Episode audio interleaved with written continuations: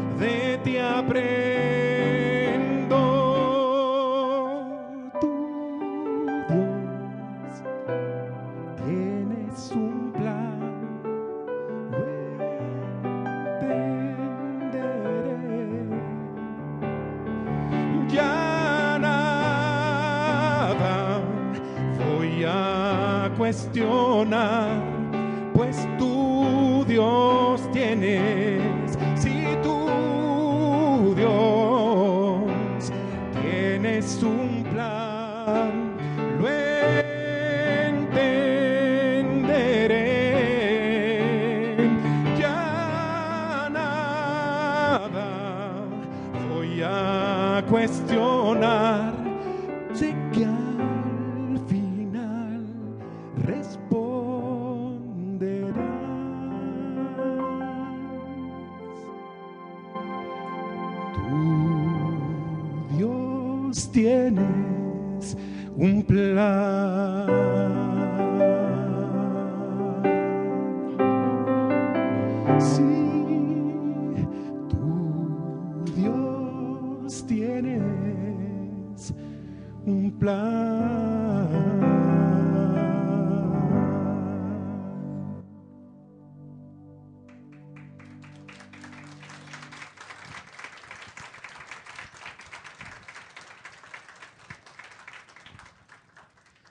El terremoto que sacudió a Armenia en 1989 necesitó solo de cuatro minutos para destruir a toda la nación y matar a 30.000 personas.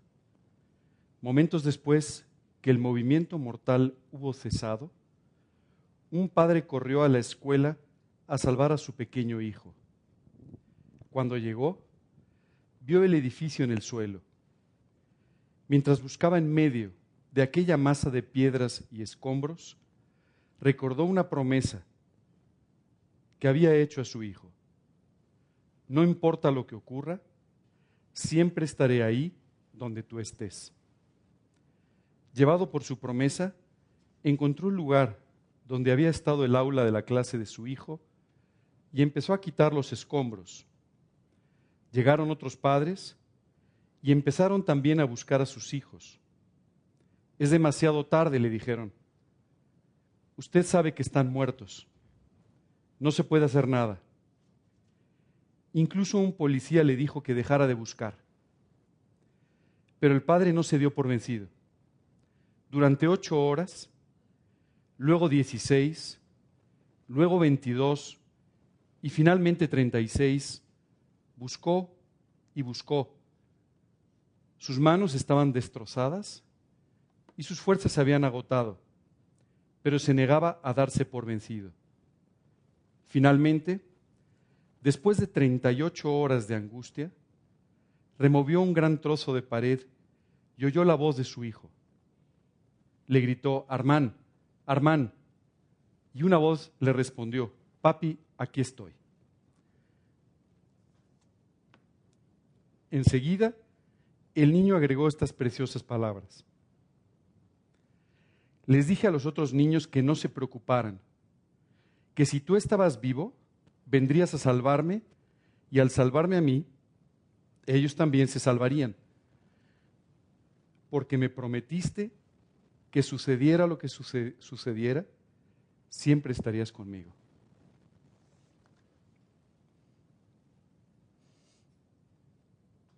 Dice la escritura, quien llevó él mismo nuestros pecados en su cuerpo sobre el madero, para que nosotros, estando muertos a los pecados, vivamos a la justicia, y por cuya herida fuisteis sanados. Porque vosotros erais como ovejas descarriadas, pero ahora habéis vuelto al pastor y obispo de vuestras almas. Empecé leyéndoles esta, esta narración de un terrible terremoto, porque ese padre cumplió la promesa de ir por su hijo y buscarlo a pesar de 38 horas sin descanso, escarbando entre los escombros.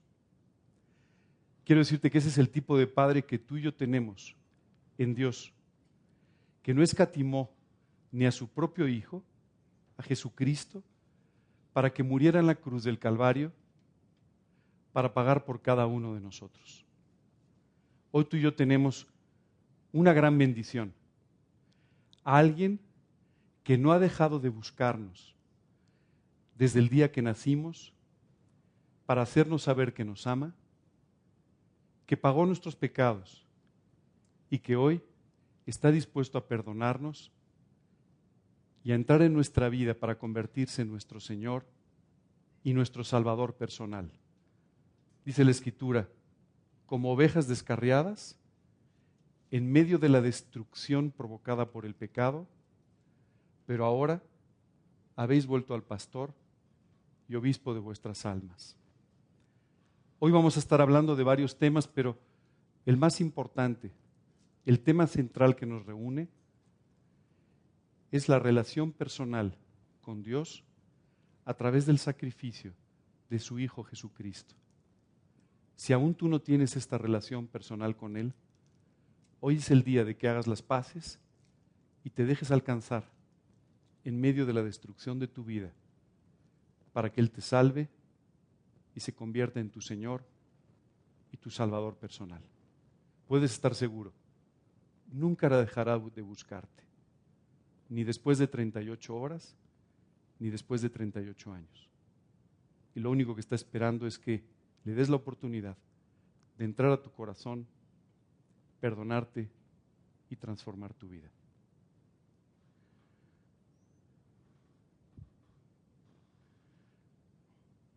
Durante la charla vamos a seguir hablando de este tema y al final, al final vamos a orar para que si tú así lo quieres, puedas invitar al Señor Jesucristo a entrar a tu vida y a transformarla para la eternidad.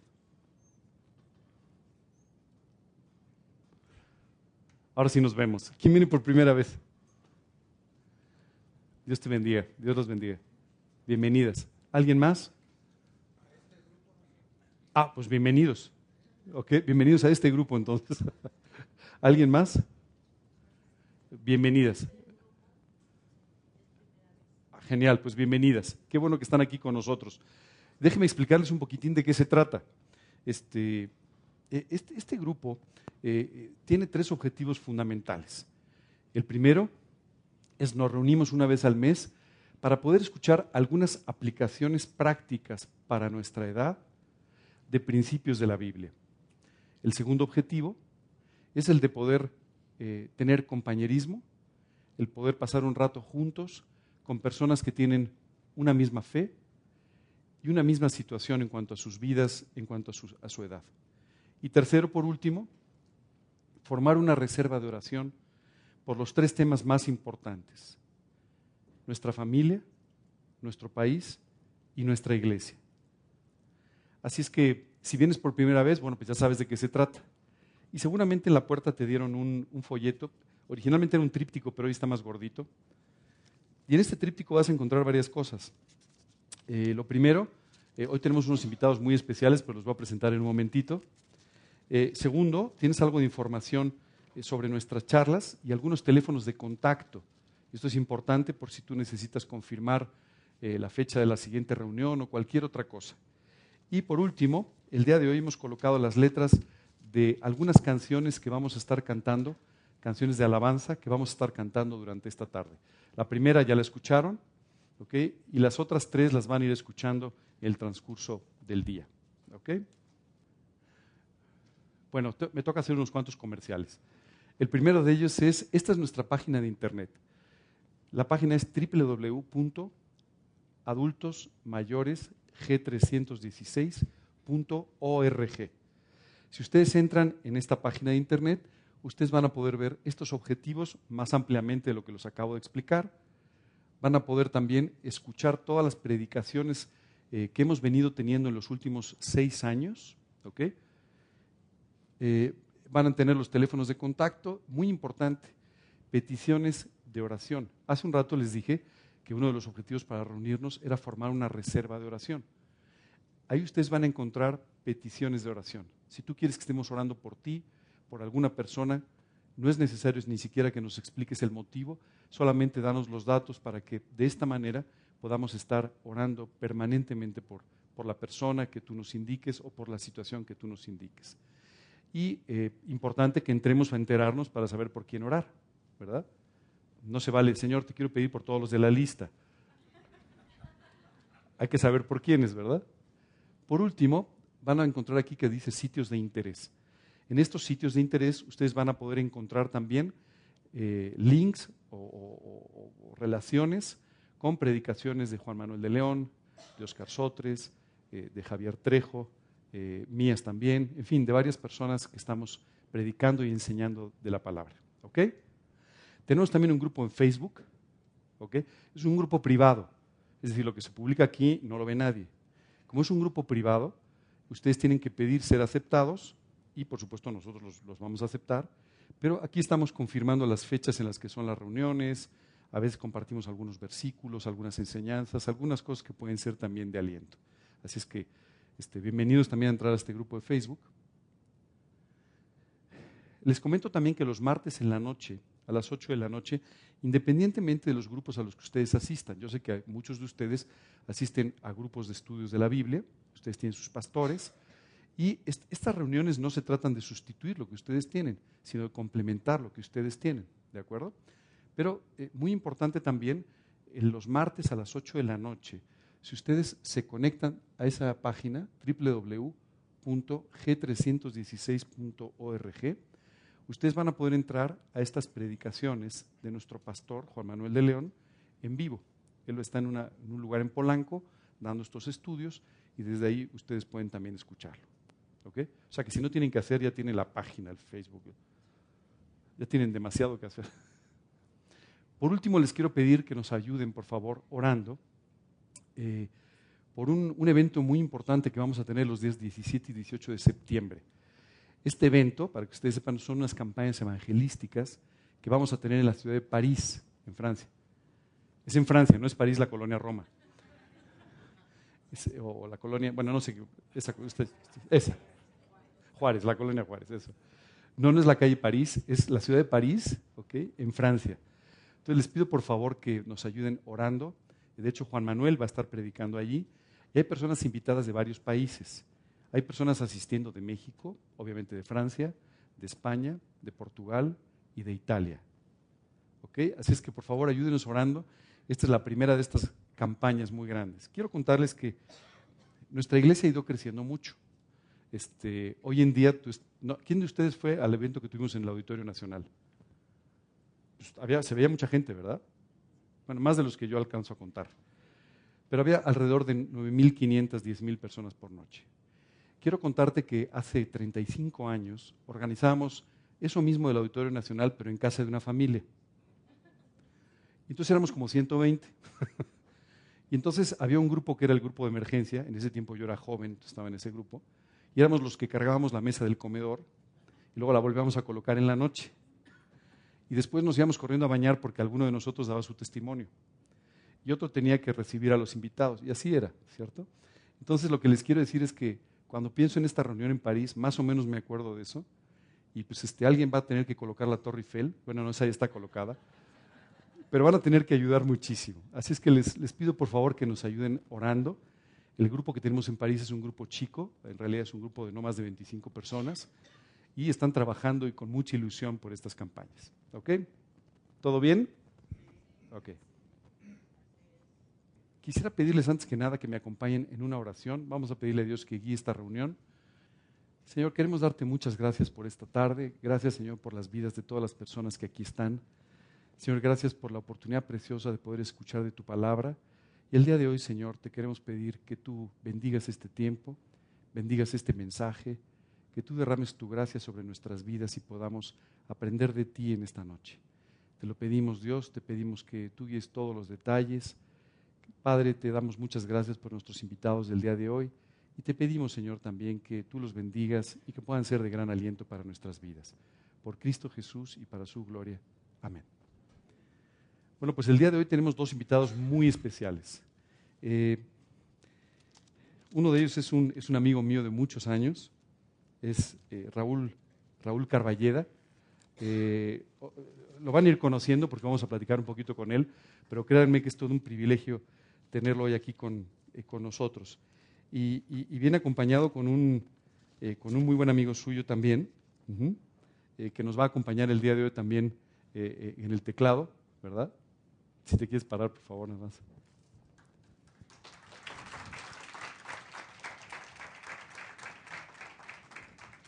Muy bien, Raúl, pues ya te presenté, así es que déjame bajar a platicar contigo. Hola a todos. No, bueno, mira nomás qué foto andas poniendo, Ángel Rodríguez. Era un poco más joven y estaba más bronceado que ahora, pero bueno. Es la foto. Eh, bueno, quiero contarles, Raúl es un, es un, amigo de muchos años eh, y el día de hoy hizo el favor de acompañarnos. Eh, va a cantar con nosotros varias canciones. Y Raúl, bueno, va a platicarnos un poquito más de su vida, pero Raúl ha dedicado su vida a servir al Señor y como actividad profesional él está muy involucrado con todo lo que es el medio, el medio de la canción, el medio artístico, y esto le ha abierto puertas increíbles para poder compartir de Cristo con personas que a veces no son muy accesibles, por lo mismo, para escuchar del Evangelio. Raúl, ¿cuánto tiempo hace que recibiste a Cristo? Hace 26 años, en unos meses cumpliré 27, pero Hace 26 años que tengo la oportunidad de, experimentar algo que nunca me imaginé. La, verdad, lo que nunca me imaginé y que realmente ha traído no la felicidad, porque la felicidad es producto de las circunstancias ¿no? temporales, sino el gozo, un gozo perpetuo y que además Dios me promete que va a ser eterno. Sí. Eh, Raúl, cuéntanos un poquito para que todos te conozcan. Eh, ¿Cuál es tu trayectoria profesional? ¿A qué te dedicas? Bueno, yo de origen soy cantante. Eh, desde muy pequeñito mostré muchas aptitudes artísticas, muy, siempre muy alentado por la familia. Les gustaba que, que, yo de repente me paraba y bailaba cuando estaba chiquito. Y les bailaba. mi abuelita me enseñaba a, bailar la cumbia. Y, bailarín no soy. Pero, eh, pero sí canté, empecé a cantar en, en, cosas de, las, de la escuela y todo esto. Eh, y profesionalmente, eh, realmente me dediqué a esto a partir de 1982, o sea que ya son 34 años, un poco más, eh, que, tengo. Estoy también igual a punto de, cumplir los 35 años en esta carrera artística. Y, y, y la verdad es que al principio, yo quería ser doctor. Eh, yo tuve una experiencia. Es casi lo mismo, ¿no? O sea, es casi lo mismo. Es una, son puras intervenciones quirúrgicas, así cada vez que uno se mete al escenario, este, pero corres muchos riesgos también. Y, eh, pero, pero yo tuve una, una experiencia con la familia. Mi hermana mayor, que me llevaba un año y cinco meses, murió muy pequeñita. Y yo siempre dije que quería ser doctor y, que y además, sobre todo, para que no los niños no se murieran como se murió mi hermanita. La verdad es que después de un año de medicina dije, ¿qué hago aquí? Lo que siempre me había llamado la atención era el canto y me dediqué a cantar. Posteriormente esto se fue ampliando, ¿no? Y acabé siendo actor, locutor, eh, y después empecé a dirigir y esto pues me ha llevado por caminos insospechados, ¿no? Porque por una y otra de las especialidades que he tomado, pues he tenido la oportunidad de hacer televisión, hacer teatro, radio, cine, ¿no? wow. En fin. Renato, tú también eres, tú eres músico, ¿verdad? Renato Bisuet, que, que, que es un hermano, no puedo decir ni siquiera amigo, porque es un hermano. Jonathan y David se quedaron cortos. Este, un gran, gran, gran amigo, es talentosísimo, cantante, eh, pero sobre todo él tiene un corazón precioso para componer canciones para Cristo. Hoy vamos a cantar una de él también. Y, tenemos muchos años de conocernos. Después de, las conversiones, nuestras conversiones, ¿verdad? Coincidimos más de 30 años, este, más de 30 años empezamos ahí, y, este, y hemos pasado también por muchas cosas, yo. Cuéntame una cosa, tú, eh, que, eh, tú trabajaste act- muy activamente, estuviste muy involucrado en un programa de televisión que fue muy famoso. Eh, se llama La Voz de México, La Voz México. La Voz México. La Voz México, perfecto. La Voz Eh, México, sí. pero además, Es- estuve, estuve en otro más famoso, que Ah, se caray. llamaba La Academia, ah, que bueno, ese sí fue el hitazo, estuve siete años de maestro de la Academia, y bueno, ahí ya era yo bien famosote. Una cosa elegante. Ya en La Voz ya ni nadie se enteró que estaba yo ahí, ¿no? Eh, pero eh, seguramente alguien vio es, la academia hace algunos años, ¿no? Todavía. Y, este, y, y bueno, ahí hubo muchas conversiones. Bueno, Gracias. de hecho, en todos esos realities ha habido muchas conversiones. En algunos Dios da más gracia, en otros se puede trabajar más, en otros menos, ¿no? pero, pero Dios, eh, de- eh, te digo algo especial.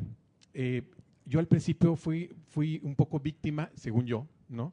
De que hay- había gente que me decía, pero ¿por qué sigues en el medio artístico? ¿Por qué sigues cantando? ¿Por qué estás ahí todavía? La, la gente que, que- que cree que tenemos que ser, estar en al- algún tipo de burbuja, apartado, ¿no? Este, y que la santificación es no andar en el mundo, ¿no? Y ese mundo necesita del- de la palabra de Dios y el medio artístico necesita de su palabra, impresionantemente. Esta mujer, por ejemplo, tiene a un hermano pastor, bueno, ella ya no vive, pero tiene una- uno de sus hermanos es pastor y otra hermana dedicada increíblemente que en su funeral incluso habló de Cristo de una manera impresionante, porque en ese medio se requiere. Y, y yo desde el principio, le- le- mi- mis primeras oraciones les platico. Decía yo, Dios, te lo suplico, hazme famoso. Yo quiero grabar discos. Ese era mi objetivo. ¿Y qué crees? Dios no me contestó, nunca me, nunca me, lo, me lo concedió. Está padre, ¿no? Ya después me di cuenta de cuál era el objetivo. Después le dije, después de muchos años, por supuesto, le dije, Dios, ponme donde yo pueda trabajar para ti y donde tu nombre pueda ser exaltado. Y ahí es donde me Y dejó. entonces vas a ser famoso en el cielo, que es lo único importante al Mira, final. el menor si tú quieres, pero, pero ahí voy a estar. Y, y algo impresionante es que yo le decía a Dios, si tú no me quieres en el medio artístico, sácame de ahí. Y aquí sigo. Después de 26 años en Cristo, sigo dando la- la- el, testimonio para los artistas. He podido hablar con muchos artistas muy famosos. A veces les he regalado una Biblia, les doy un folleto, a veces me he sentado con ellos. Algunos se han convertido eh, y mucha de la gente con la que he podido trabajar. Ese es el trabajo. Gracias a Dios. Gracias a Dios que está usando tu talento de es. esa manera. ¿eh? Gracias a Dios. Raúl, ¿por qué no nos cuentas un poquito cómo fue que recibiste a Cristo? Yo creo que alguien quiere saber cómo recibió a Cristo. Gracias, gracias. Este, fíjense que desde muy pequeño, yo tengo una familia increíble, la verdad. Eh, increíble porque siempre me han amado mucho y fui un, hijo muy amado. Eh, desde muy pequeñito yo eh, crecí pensando que, yo era el mejor, el más bueno de todos. Y, evidentemente, conforme pasó el tiempo, me fui dando cuenta de que no era así. Eh, crecimos en una eh, religión. Yo fui muy devoto de esa religión durante mucho tiempo, luego un poco la abandoné y luego regresé porque tenía yo esa necesidad de cubrir esa falta de amor, de satisfacción eh, que, yo consideraba que, la religión me, la, me, lo podía hacer, me lo, podía llenar, pero no fue así. yo incluso invitaba a mi familia, vamos, ¿no? Y a esto, el otro, ya sabes, los domingos, ¿no? Y yo entraba al, lugar donde, teníamos las reuniones y, acá todo y salía y era igualito que cuando entré, ¿no? Nunca pasó nada.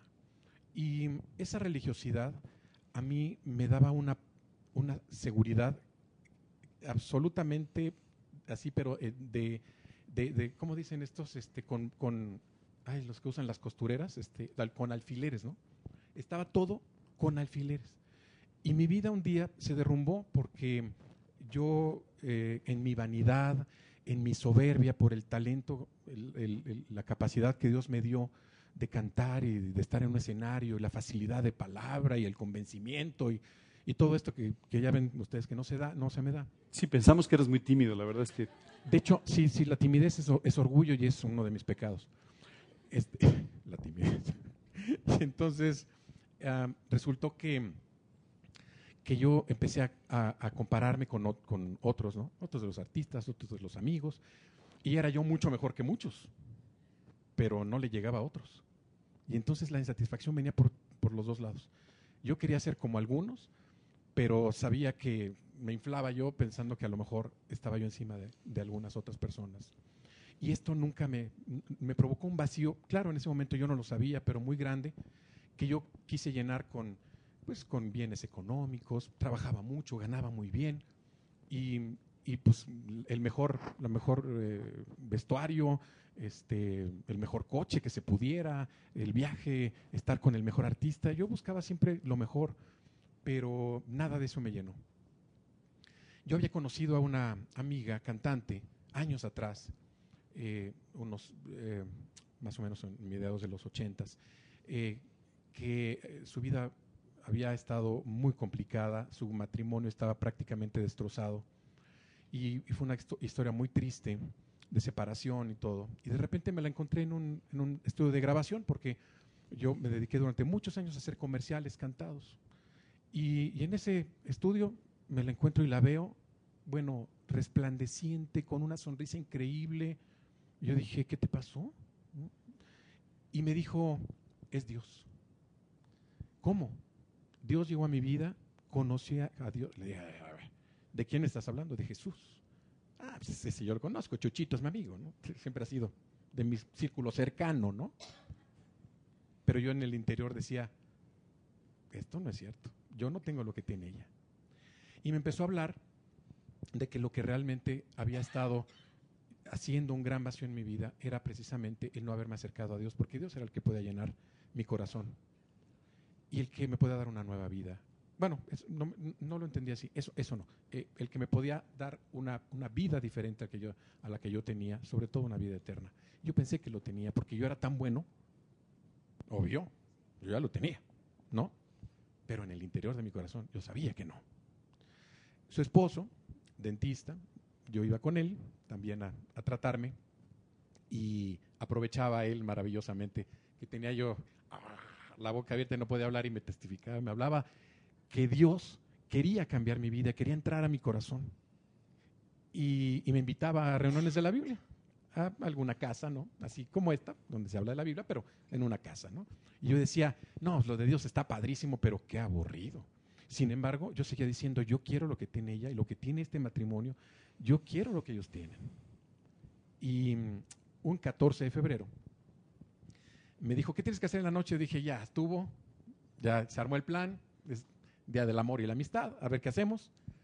Y me dijo, vamos a cenar, uy, estaría padrísimo.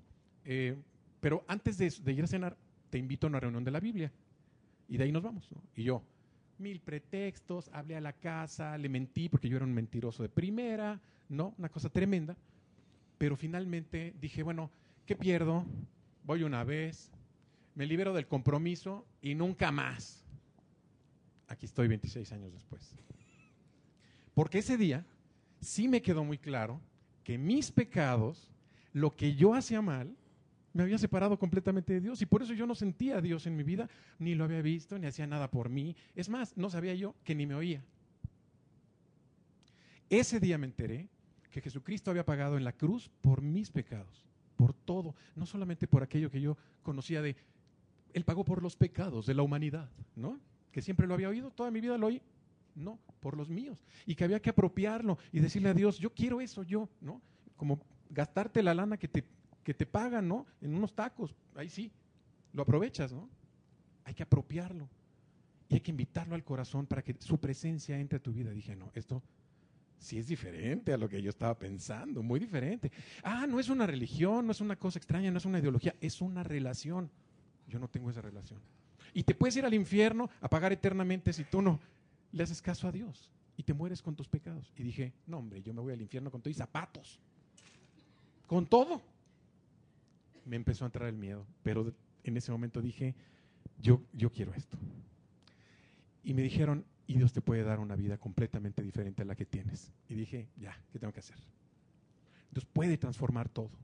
Lo que quiere es darte una vida eterna, entrar a tu corazón, cambiarte, pero lo importante es saber que tenemos que entregarnos a una relación con Él, no a algo superficial.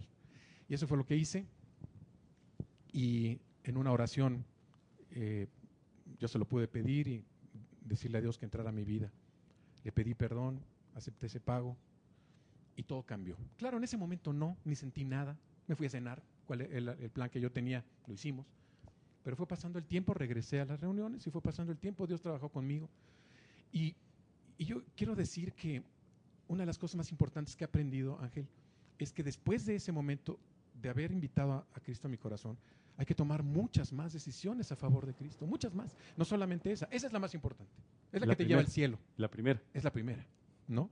Pero después hay que ir decidiendo, quiero hacerlo bien, quiero santificarte, santificarme, quiero aprender de Cristo, quiero profundizar. Y entonces empecé a tomar un estudio de discipulado. Te sientes en una mesa, ahí en corto, ¿no? Ya le preguntaba yo a- al maestro que, que, tu- que- que tuve durante muchos años, pues, ¿de qué se trata esto?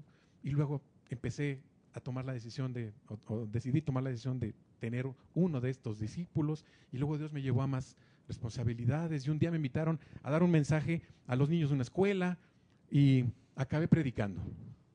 Y Dios permitió que tuviera una célula durante 12 años, predicando cada semana. Y, y nada de esto sirve de nada si tu corazón no es perfecto para Dios. Raúl, yo quiero hacerte una pregunta, porque seguramente mucha gente lo está preguntando. Efectivamente, uno escucha el medio artístico y es un medio que uno sabe que es un poquito complicado. Hay muchos egos, hay, hay- hay- hay muchas insatisfacciones, a veces hay otros problemas. ¿Cómo, ¿Cómo vives para Cristo en ese medio? ¿Cómo puedes ser una luz a los demás en ese medio? Y al mismo tiempo puedes tener el reconocimiento profesional que tienes como para que te sigan invitando a otro programa y, y- y a seguir trabajando en este, en este difícil medio. Mira, no te voy a negar que hay puertas que se han cerrado, que cuando uno ha- habla de Cristo en algunos lugares, te dicen, está padre, y no te vuelven a invitar. Y ya no trabajas ahí. Pero lo que yo he descubierto a lo largo de todos estos años es que ellos no son mi patrón, ni mi proveedor. Ellos no son los que me dan el trabajo. Me dieron alguno o muchos durante mucho tiempo, pero la decisión de qué voy a hacer, a dónde voy a ir, viene de, de lo alto y viene de Dios. Entonces, no me preocupa si me critican o si, o si de algún lado me corren, ¿no? Oye, pues aquí no puedes hablar y te calles eh, o es- esconde la Biblia. Oye, a ver, espérame. Si no te gusta, no te preocupes, estamos tranquilos, pero ahora sí que aquí en, en- en- en- cortito, ¿verdad? Se puede trabajar. En las dos televisoras más importantes que he trabajado, TV Azteca y en Televisa, en México, y también en, en Univisión, en, en Miami, en, en Fox, que estuve trabajando en Estados Unidos, en todos lados se puede hablar, en corto. No, lo- no te puedes parar, agarrar el micrófono y decirles a todos, pero sí puedes dar un, un- un buen testimonio y esto solamente lo vas a lograr, como dice Dios, si tomas el vaso lleno de ti y lo vacías. y dejas que Dios te llene. Cuando Dios te llena, pues entonces ya es otra cosa. Ellos, ven otra cosa diferente, ¿no? Es lo que se les antoja. Y ahora veo que además incluso compones algunas canciones cristianas y, y me decías hace rato que además te encanta poder cantar alabanzas y, y lo disfrutas muchísimo. Ha sido un proceso, Angelito, ha sido un proceso porque durante muchos años, no, eh, no crean que Dios hace una un- un- un- magia. Dios no es mágico, así de, ¡pum! ¿No? Chim, pum, pan, tortillas, papas, ¿no? Ya está el nuevo Raúl ahí, ¡pa! ¿no? No, hombre, estaría sensacional. No, Sí. no, no, no, no. A veces, dependiendo de la dureza de nuestro corazón, Dios se tarda en trabajar a veces mucho tiempo. Y a mí, en mi caso, Dios se ha tardado en trabajar, pero no porque Él sea un lento o no le interese, no, porque yo no lo he dejado o no le he entregado las áreas que a mí me hacen falta cambiar. Y en el caso de la alabanza, especialmente, eh, Dios sabe, y yo lo entendí un día, creo que cuando tuve la oportunidad mayor de alabar a, muy buen nivel, porque otras iglesias me invitaban, acá no cantábamos, pero en otros lados me iba yo a cantar. Y, y estuve en conciertos en lugares sensacionales con grupos muy conocidos cristianos y todo el rollo, pero Dios no me quería ahí, o por lo menos en ese momento nunca me quiso. ¿Por qué? Por mi tremendo ego. Porque mi soberbia no permitía que mi espíritu realmente se conectara con Dios. Era mi ego, queriendo que la gente me reconociera el talento. Dios tuvo que llegar al punto, Ángel,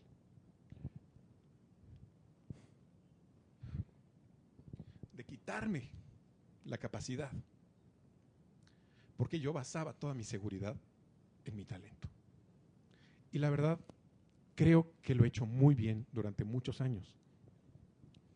Dios me permitió hacer, me ha permitido hacer cosas increíbles, proyectos increíbles a un nivel increíble, altísimo, en este país, en algunos otros lugares, pero con un corazón lleno de orgullo.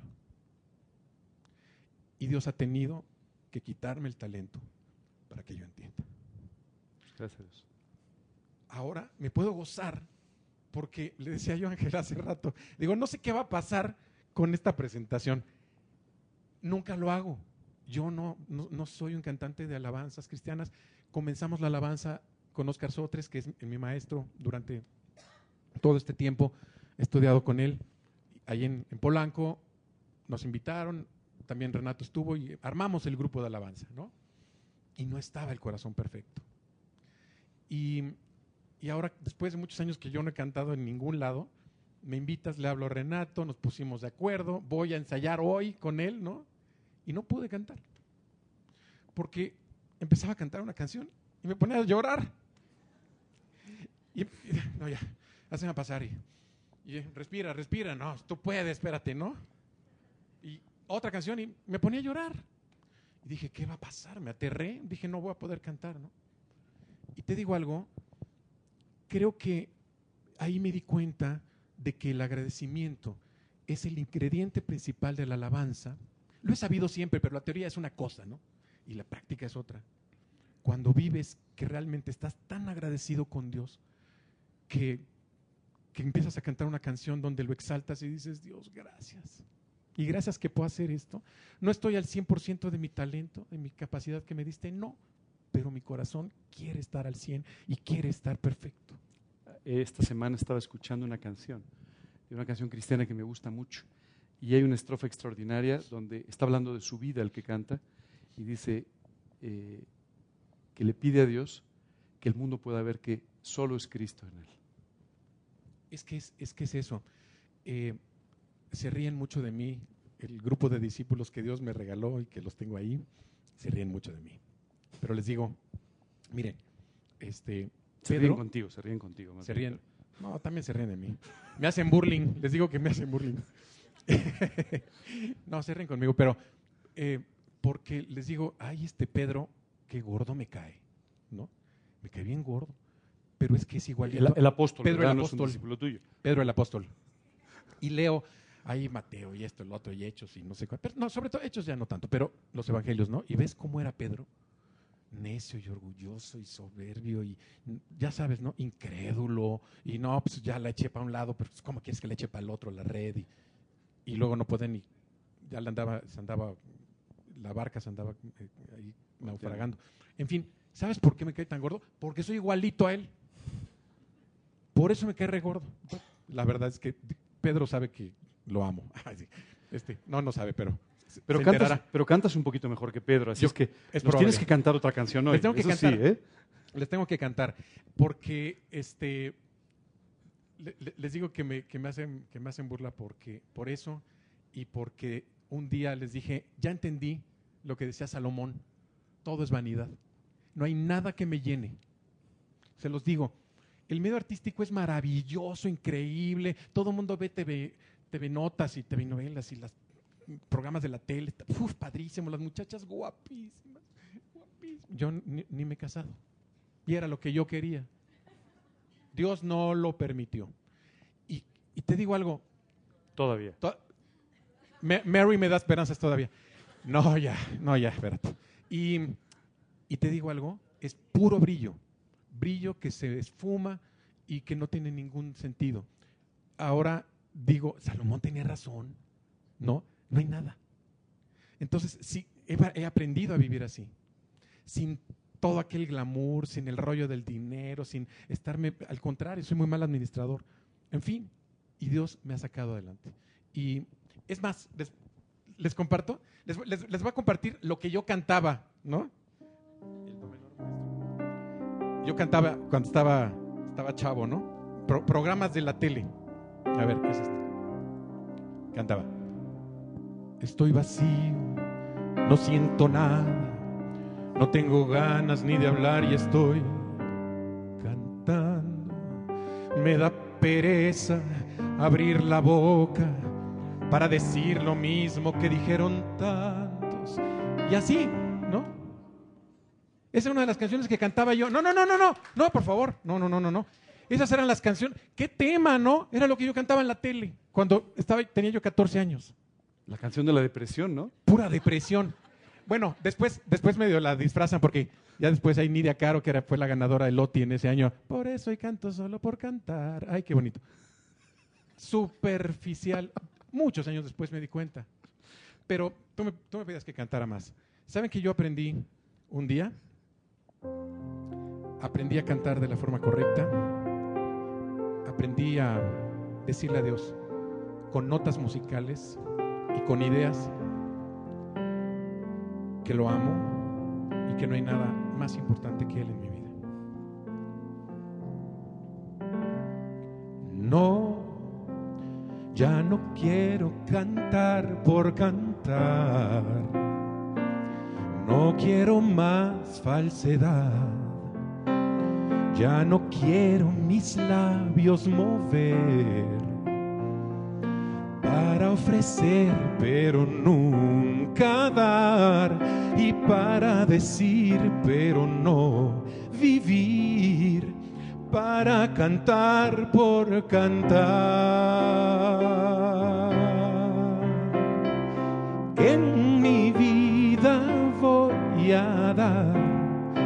Un concierto de verdad y cada día sin hablar te llevaré serenata espiritual. Oh, oh. Señor, yo sé bien que te gusta escuchar esa canción de humildad. Ya no quiero mil notas cantar para ofrecer, pero nunca dar, y para decir, pero no vivir, para cantar por cantar. En mi vida voy a dar un concierto de verdad y cada día sin hablar te llevaré serenata espiritual con todo mi corazón, Señor.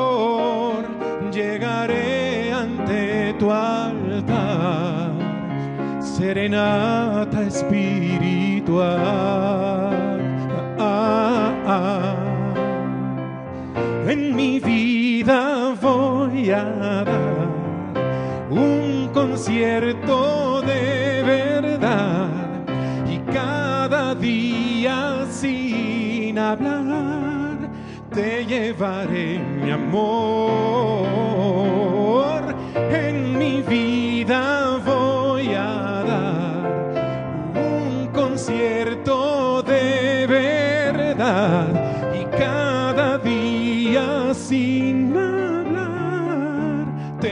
Llevaré serenata espiritual.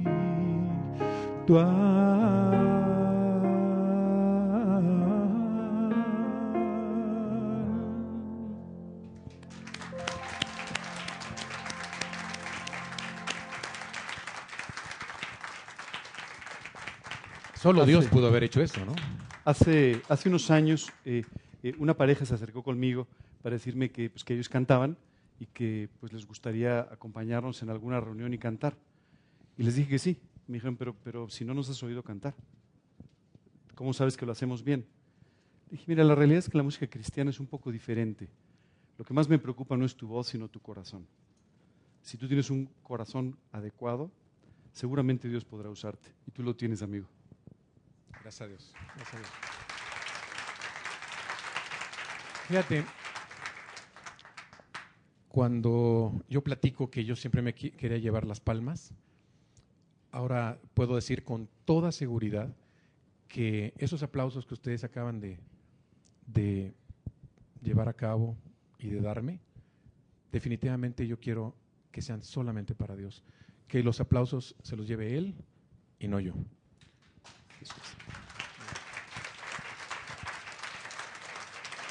Tú me invitaste, me dijiste, pues 15 minutos, ¿no? Sí, Ya me consumí todo tu tiempo, Ángel. Yo, y tengo más canciones, imagínense. Entonces, Bueno, canta otra, por favor. ¿De veras? Sí, sí, sí, sí. sí. ¿Me aguantan otra? No, no, no. Ángel tiene mucho que, mucho que decirles a ustedes de la palabra del Señor. Tú no te preocupes, las quejas luego son por escrito. Ya Ah. ok. Bueno, eh, la primera canción que les, canté, que les canté fue un tema que, que pude hacer para adaptarlo en español para una película y es de las pocas cosas que yo he escrito. Queridos amigos, tienen el talento y, y- y también he podido tomar esos temas de ellos, también con un precioso corazón para, para Cristo. Este tema es de una queridísima amiga, gran cantante, y que escribió esto Dios también, y que se llama Su manto. Buscaba mi alma en la oscuridad, la luz de un nuevo fuego, semilla fértil, agua para beber. Y en todo sitio que recorrí, me deslumbraba un fulgor, pero después no había nada. Entonces alguien me habló de él, creí saberlo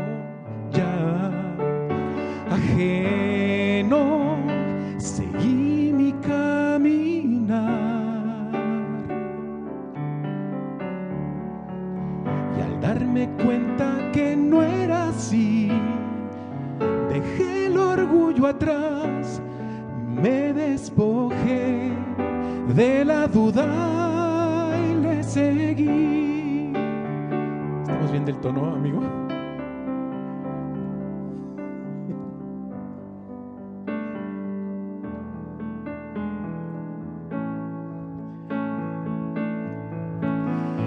a Cristo mi vida di la prueba. Venció por mí, no hay nada que abata mi sentir. Nacido de nuevo, no temo. fuerza me da para seguir. Su manto ha puesto sobre mí.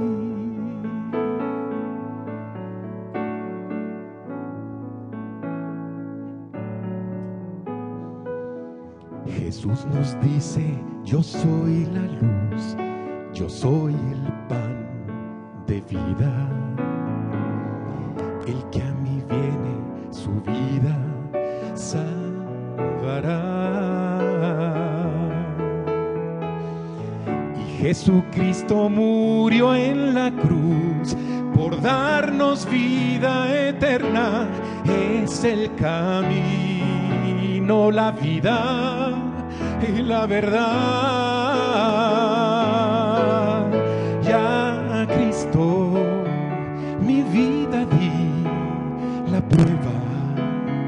Venció por mí, no hay nada que abata mi sentir. He nacido de nuevo, no temo. Fuerza me da para seguir. Su manto ha puesto sobre mí.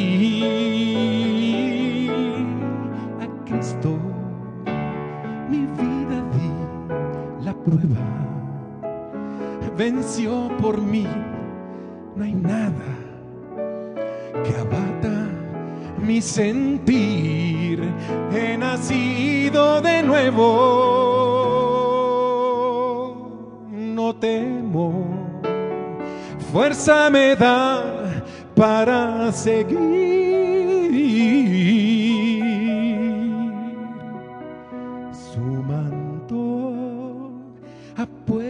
Puesto sobre mí.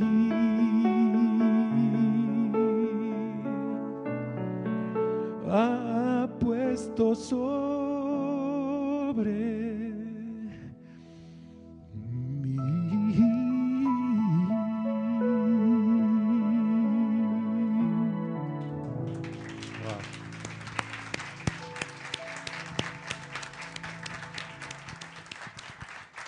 Eso es.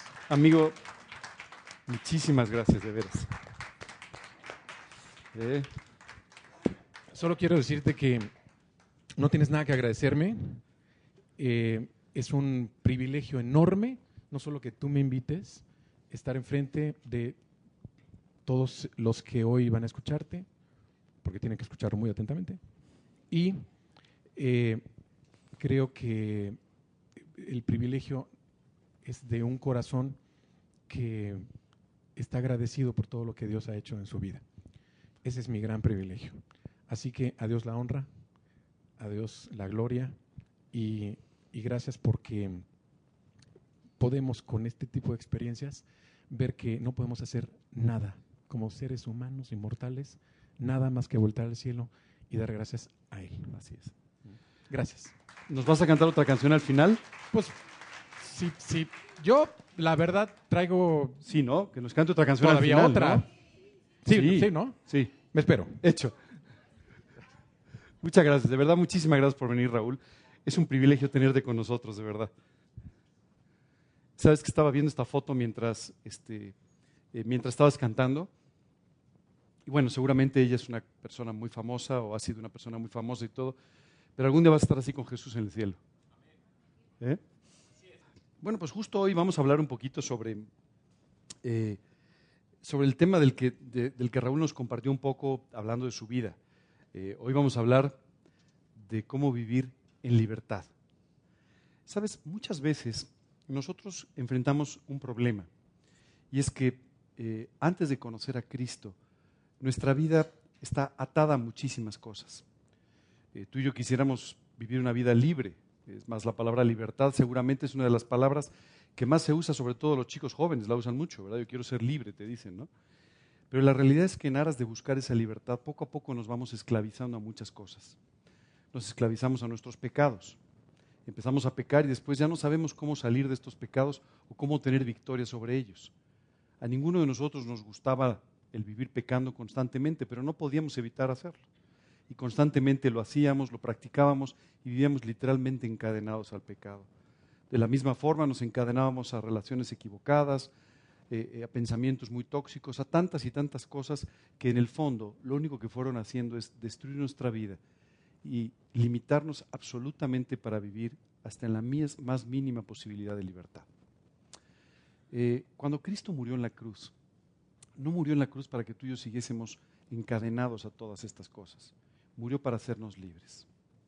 Cuando Jesús en esa cruz, derramando hasta la última gota de su sangre, pagó por los pecados que tú y yo hemos cometido, lo hizo para vernos libres. No tiene ningún interés. Créeme que no lo vamos a hacer más famoso por seguirle, eh, no va a ser más importante porque tú y yo prediquemos un nombre, pero nuestras vidas nunca son iguales una vez que le invitamos a nuestro corazón.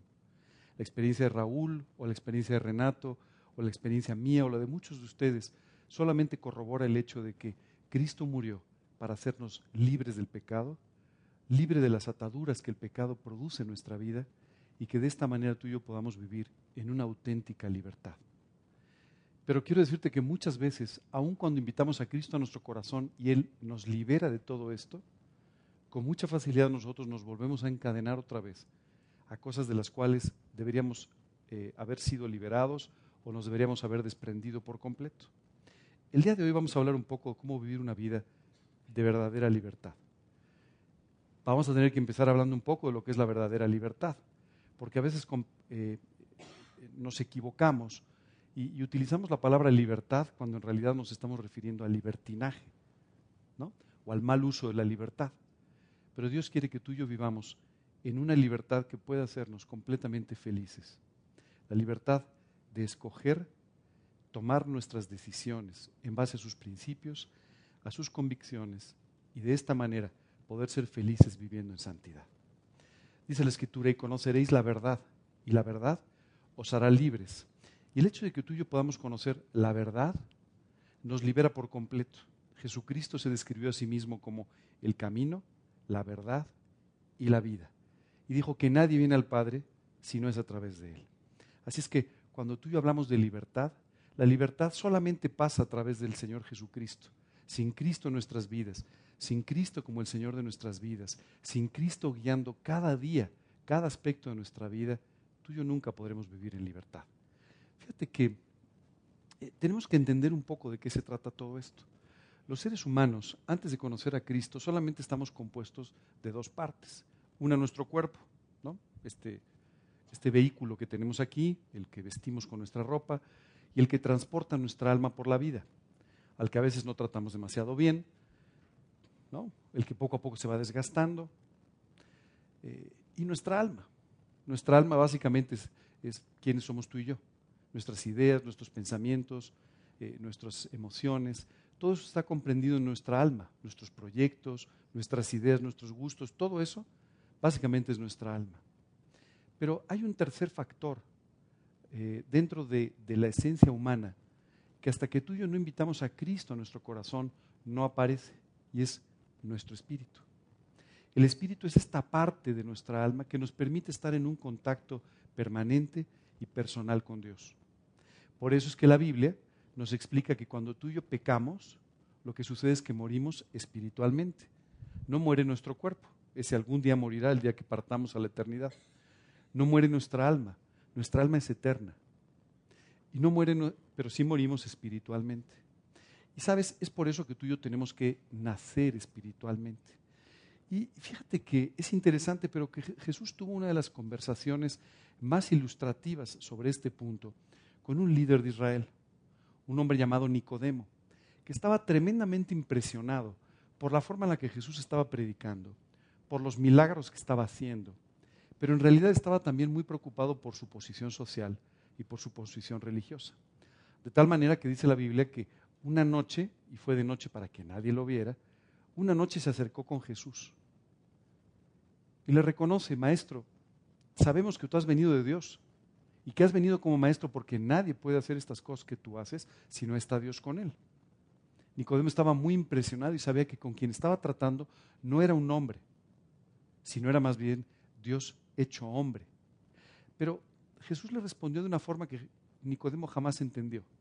le dijo, os es necesario nacer de nuevo, te es necesario volver a nacer. Eh, puedo decirte que Nicodemo esa noche pues, seguramente iba preparado para una larga conversación sobre temas religiosos. Seguramente tenía algunas preguntas, algunas dudas que podía compartir con Jesús. También seguramente le quería preguntar cuál era la clave para poder hacer algunos milagros, eh, qué sé yo, sanar a algunas personas. Pero la conversación Jesús la desvió completamente para la necesidad primaria de Nicodemo, nacer de nuevo. Por supuesto que para Nicodemo, que era un hombre además de cierta edad, un adulto mayor, como hoy decimos, eh, eh, pues fue una sorpresa. Le preguntó Jesús, ¿cómo puede un hombre nacer siendo viejo? ¿Puede acaso volver a entrar en el vientre de su madre y puede volver a nacer? Y en realidad Nicodemo lo que estaba, no estaba entendiendo es que le estaban hablando de esta parte. Y él empezó a pensar en volver a nacer físicamente, ¿verdad? Y entonces Jesús le dijo, lo que es nacido de la carne, carne es. Lo que es nacido del espíritu, espíritu es. Le empieza a explicar Nicodemo, tú no tienes que volver a nacer físicamente. Ya quisieras, ¿verdad? Quitarte los 65, 70 años que traes encima. Pero no. Lo que tú necesitas en realidad es volver a nacer espiritualmente. Lo que tú necesitas es que tu espíritu renazca para que de esa manera puedas tener una relación personal con Dios. Ese Dios en el que crees, pero que está muy ajeno a ti por causa de tus pecados. Esta conversación fue tremendamente interesante porque hace un rato Raúl explicaba que no solamente se trata de tomar una decisión, por supuesto, esta primera decisión cuando tú lo invitas a morar en tu vida es la que perdona tus pecados, transforma tu vida y te da una eternidad. Pero además, después de ese día en el que tú tomas esta decisión, tienes que seguir tomando otras decisiones. Fundamentalmente, la de hacerle a Él nuestro Señor diariamente o el volver a tomar otra vez nuestra vida en nuestras manos. Esto es una decisión que tú y yo tenemos que tomar diario. ¿Quién va a tener la soberanía de nuestra vida? Y esta es una decisión muy importante, porque dependiendo de quién tiene la soberanía de nuestra vida, somos santos, felices, con un propósito eterno y con un impacto permanente, o vivimos en una vida sin sentido, sin fruto y sin ningún tipo de satisfacción. Así es que esta decisión es muy importante. En una oportunidad el apóstol Pablo les decía a los creyentes de una iglesia en Galacia, a los Gálatas. Le decía, Gálatas insensatos, les dijo. ¿Quién nos fascinó? Para no oír a la verdad. Les dice más adelante, qué necios sois. Habiendo empezado por la fe, ¿vais a acabar por las obras? Les dice. ¿Cómo es posible que si ustedes han recibido a Cristo por su fe, por fe, si ustedes han confiado en Él y han nacido espiritualmente, ahora dejen de vivir guiados por el Espíritu de Dios y empiecen a vivir otra vez guiados por la carne, guiados por el mundo, guiados por los principios que ustedes tuvieron toda su vida y que jamás los hicieron felices. Esta conversación con Nicodemo no solamente trató de la necesidad de Nicodemo de volver a nacer, de nacer espiritualmente, pero también trató en la segunda parte de esta necesidad de vivir permanentemente en forma espiritual le dijo, no te, maravilles de que te dije, os es necesario nacer de nuevo. El viento sopla de donde quiere y oye su sonido, mas ni sabes de dónde viene ni a dónde va. Así es todo aquel que es nacido del Espíritu. Y sabes que este versículo es extraordinario, porque dice, no solamente tú tienes que nacer de nuevo, sino que a partir de ahí tú tienes que dejar que mi espíritu, el espíritu de Dios, te guíe a partir de ese momento y el resto de tu vida. Una de las cosas que más nos gustan a los seres humanos es la estabilidad, la seguridad y que las cosas no cambian. Y la vida es inestable, insegura, y lo único que no cambia es que todo cambia. Esa es la realidad. Por eso vivimos con tanta ansiedad. Por eso hoy la ansiedad es la enfermedad del siglo. Todo el mundo vive con una tremenda ansiedad, con nerviosismo, con preocupaciones, con estrés, con depresiones. ¿Sabes por qué? Porque vivimos preocupados por si va a cambiar algo, por si nuestra vida va a sufrir un impacto de algún tipo, todo el tiempo de esa manera. a veces como creyentes, tú y yo buscamos la seguridad incluso por encima de la guía de Dios. Y aquí simplemente Dios le dijo a Nicodemo, mira, aquellos que son nacidos del Espíritu, aquellos que son guiados por el Espíritu Santo, tienen algo extraordinario. Ellos no saben de dónde vienen ni a dónde van, pero yo sí sé de dónde los he sacado y sí sé por qué camino los quiero llevar a vivir de aquí a la eternidad. Sabes, es una, historia emocionante. Recuerdo que hace algún tiempo, y cuando acababa de recibir a Cristo, fui a compartirlo con una amiga mía. Y esta amiga mía nada más me escuchaba y cuando le pregunté, oye, ¿qué te parece? Me decía, no, no, tú sigue, sigue, sigue. Bueno, yo seguía, ¿verdad? Y después de explicarle con lujo de detalles cómo recibir a Cristo, le dije, ahora sí, ¿qué te parece? Y me dijo, solo tengo dos cosas que decirte. La primera es que te han lavado el cerebro. Y le dije, entonces sí entendiste lo que te estoy diciendo. Exacto, me han lavado el cerebro y el corazón. Eso es exactamente lo que yo necesitaba. Y lo otro que me dijo es, yo no sé cómo vas a acabar siguiendo estas cosas. Y le dije, tampoco yo, pero sí sé que el que ha comenzado en mí la buena obra, la va a perfeccionar hasta el día que yo parta a la eternidad. De eso tengo la seguridad. ¿Por dónde voy a pasar? No lo sé, pero sí sé quién va a estar a mi lado como un poderoso gigante, todos, todos los días de mi vida. Han pasado 34 años desde esta conversación. Y te digo una cosa, no sé qué va a pasar mañana, pero sí sé que lo que pase mañana será lo que Dios tenga para mí y algo realmente extraordinario. Y así es como tenemos que aprender a vivir. El día de hoy vamos a hablar un poco más sobre esta relación con Dios sobre el trabajo específico del Espíritu Santo en nuestra vida y vamos a hablar un poco de cómo vivir en su libertad. Dice literalmente el, capítulo 8 del Evangelio de Juan. Así que si el Hijo os libertare, seréis verdaderamente libres. Sabes, no deja de impresionarme el amor y la misericordia de Dios. Murió en la cruz solo para verte libre.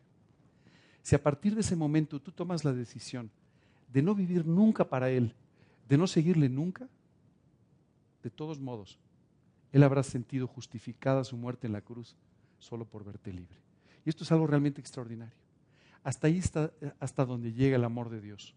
Hasta poder ser feliz por completo solamente por verte libre de ese pecado que estaba acabando con tu vida, la estaba destruyendo por completo.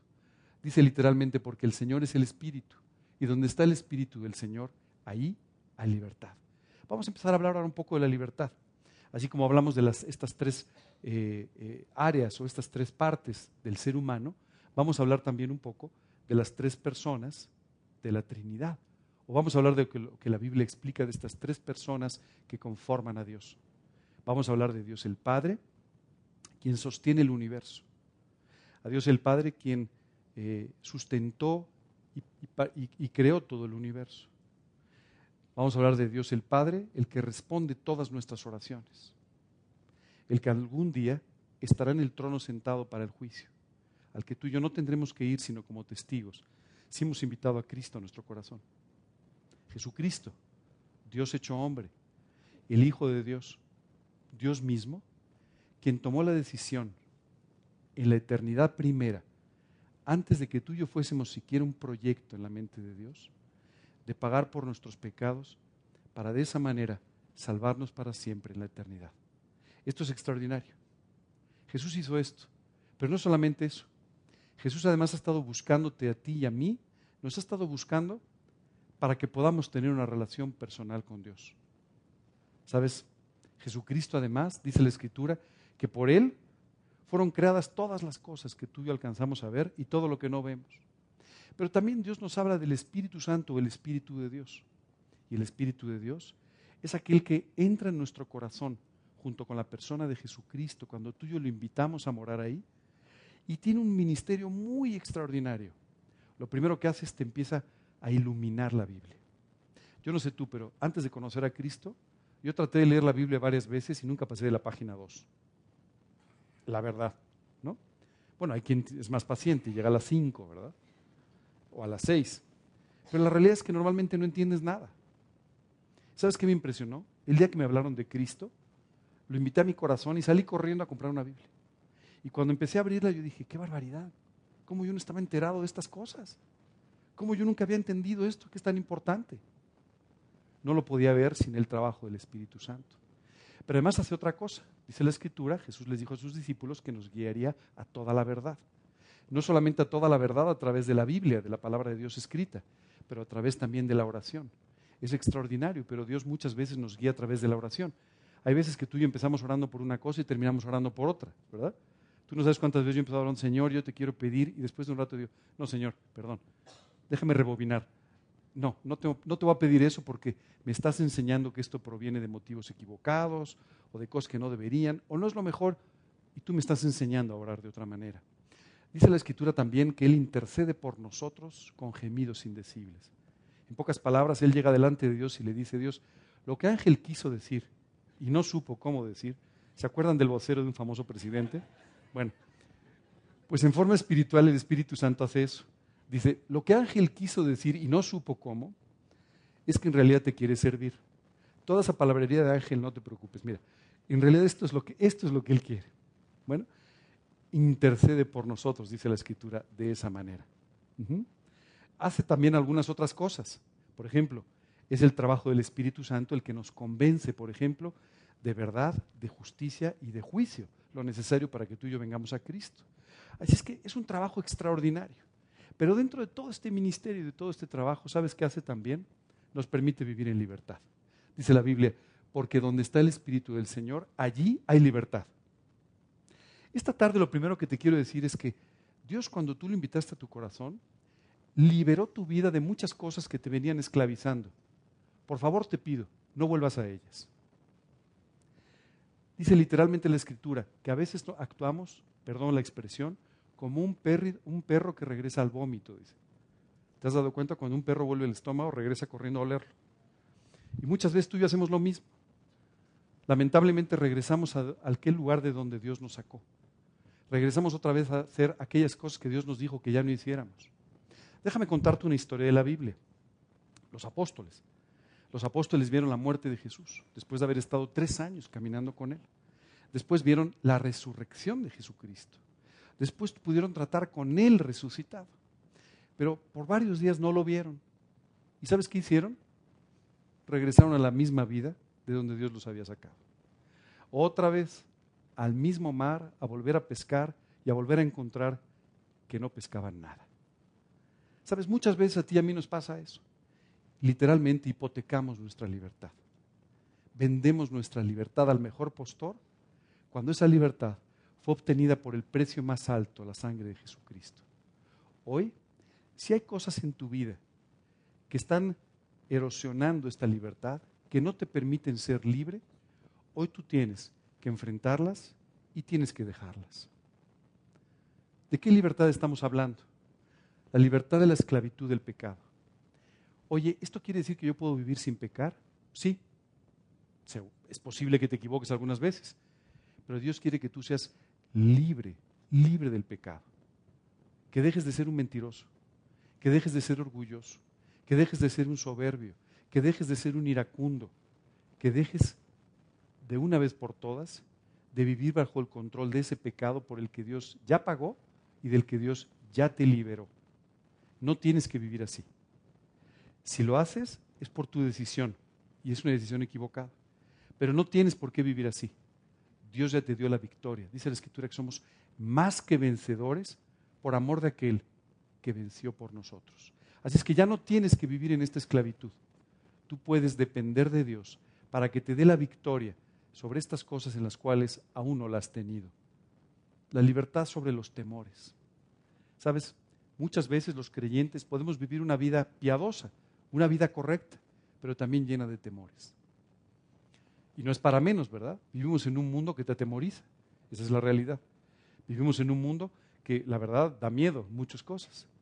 Pero muchos de estos temores han estado socavando tu libertad. El temor a tener problemas económicos, el temor a la soledad, el temor a la enfermedad, el temor a la muerte. Tú y yo tenemos que tener una victoria definida sobre cada uno de estos temores para vivir libres de ellos.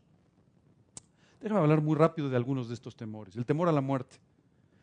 Sabes, casi siempre la gente dice, no, yo no tengo ningún temor a la muerte. ¿No?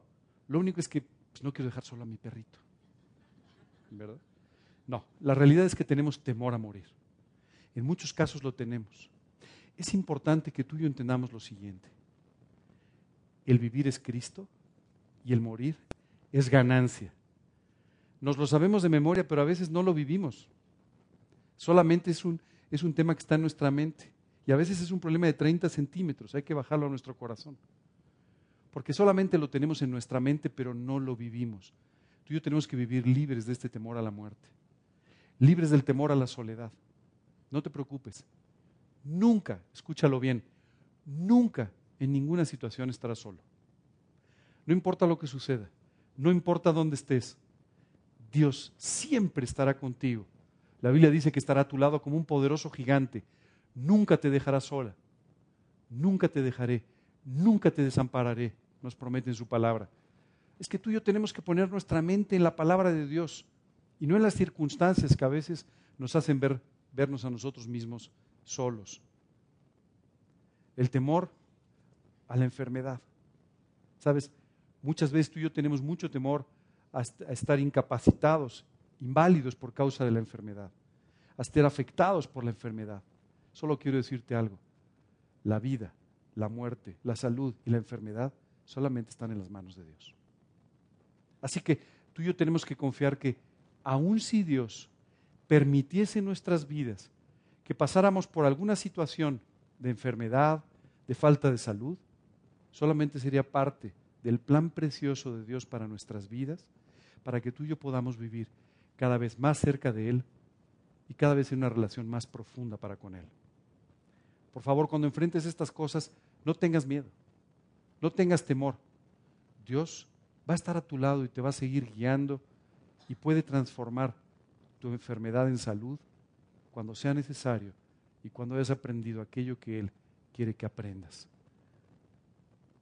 Libertad de dependencias emocionales. ¿Sabes? Este es un tema muy delicado, porque muchos de nosotros a veces hemos vivido con mucha dependencia hacia las emociones y mucha dependencia emocional hacia otras personas. ¿Te has dado cuenta?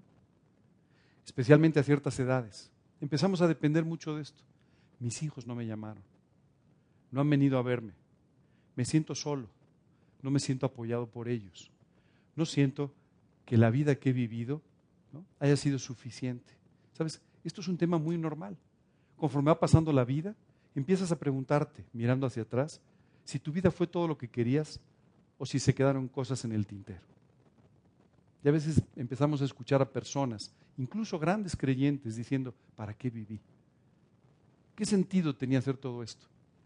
Tú tienes que liberarte de esta forma de pensar. Tú tienes que ser libre de esto y confiar en que lo que fue hecho en tu vida fue hecho por Dios para tu bien. Si le dejaste trabajar más, si le dejaste trabajar menos, forma parte del pasado. Y hoy, hoy tú tienes una nueva oportunidad de entregarle tu vida y permitirle ahora que haga del resto de tu vida un éxito extraordinario. Sabes, siempre me ha impresionado por qué Dios hizo los días de 24 horas. Quiero confesarte que me encantaría que fueran de 46 o 48, porque de repente no me alcanzan. Pero te digo la verdad, estas 24 horas son un tiempo perfecto. ¿Sabes por qué? Porque por mal que lo hagas hoy, por mucho que te equivoques hoy, por muchas equivocaciones que cometas el día de hoy, mañana será otro día. Y volverás a tener otra vez la oportunidad de volver a vivir para Cristo. Tendrás la oportunidad otra vez de reencauzar tu vida, volvérsela a entregar y permitirle a Dios que la convierta en un éxito extraordinario. Libertad de nuestros pensamientos. ¿Te has dado cuenta cuántas veces nuestros pensamientos nos traicionan? ¿Nos engañan? Nos hacen ver cosas que no, que no vemos. Hay una frase muy común, dicen que la percepción es la realidad. Y a veces tú y yo percibimos cosas que no son ni con mucho la realidad, pero las convertimos en nuestra realidad. Y sabes, todo esto lo único que hace es acabar con nuestra vida. Sabes, yo me río mucho con mi esposa, porque mi esposa es un poquitín, eh, se preocupa un poco por la salud, debo decirte, ¿no? Entonces, si tú le empiezas a decir, fíjate que me duele mucho la espalda, uy, a mí también.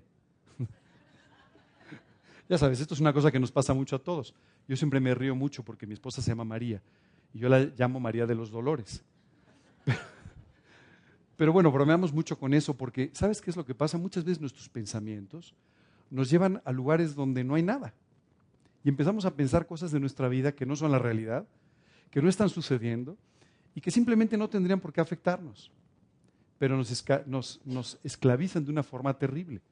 Muchas veces nuestros malos pensamientos nos llevan a vivir en una forma sin gozo y en una forma completamente equivocada. Uno de los frutos de este nuevo nacimiento es la benignidad. ¿Sabes qué significa esta palabra? Pensar bien. ¿Sabes por qué es un fruto del Espíritu? Porque sin el Espíritu nadie piensa bien. Todos pensamos mal. Pero Dios quiere que tú y yo aprendamos a pensar bien y a ser libres de nuestros pensamientos. Por supuesto, libres de nuestra antigua naturaleza. Porque, no sé si tú sabes, pero tenemos una naturaleza atrás que no ha cambiado. ¿No? Muchas veces pensamos, no, bueno, el viejo ángel ya es un poco más amable. No, sigue siendo el amargadito que era. La nueva criatura es otra cosa, pero la antigua naturaleza sigue ahí. Y a veces tú y yo alimentamos a nuestra naturaleza y de esta manera le permitimos que siga ejerciendo cierto control sobre nuestra vida. Dios quiere que seas también libre de esto. Te pido un favor. ¿Puedes cerrar tus ojos por tres minutos? Por favor, concéntrate en lo que vas a escuchar.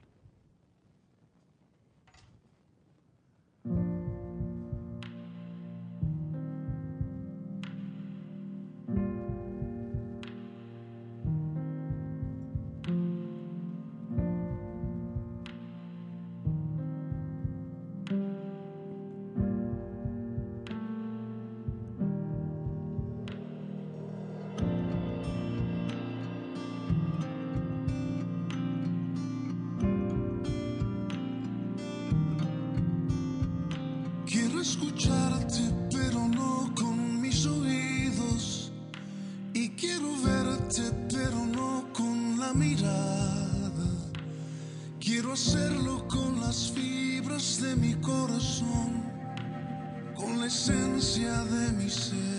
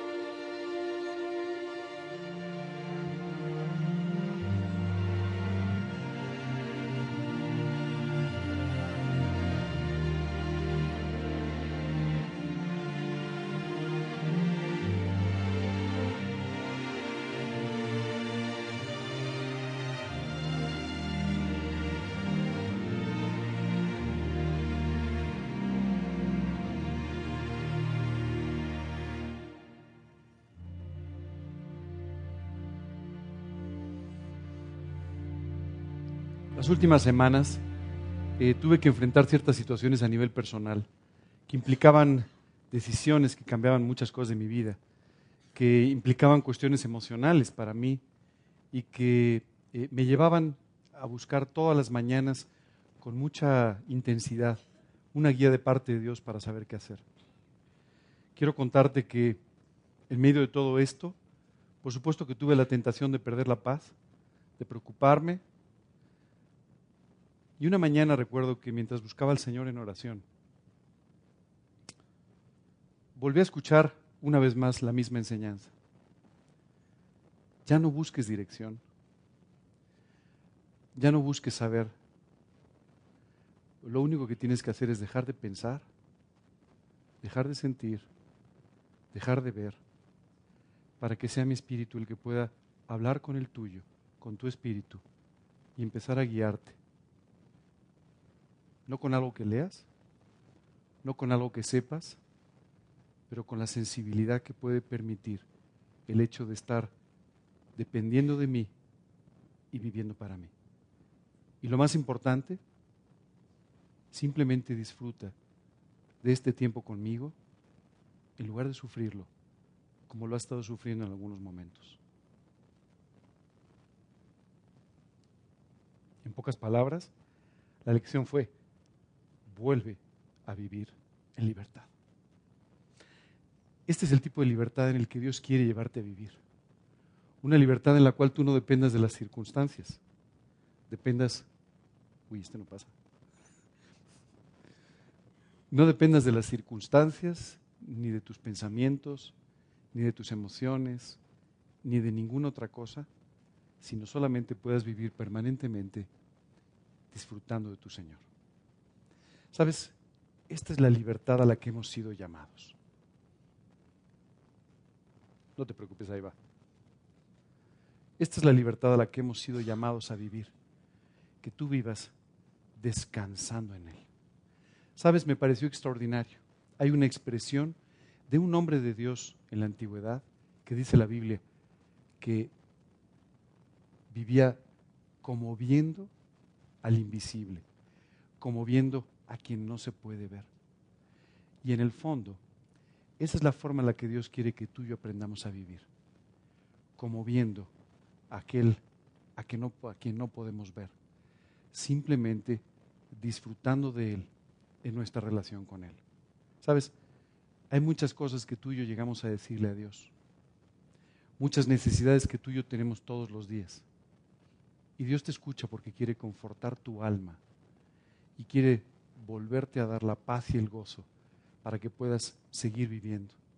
Pero en realidad, lo que Él está buscando en el fondo de todo esto es que vayas más profundo en tu relación con Él y cada vez seas más sensible a su palabra a través de la guía de su espíritu.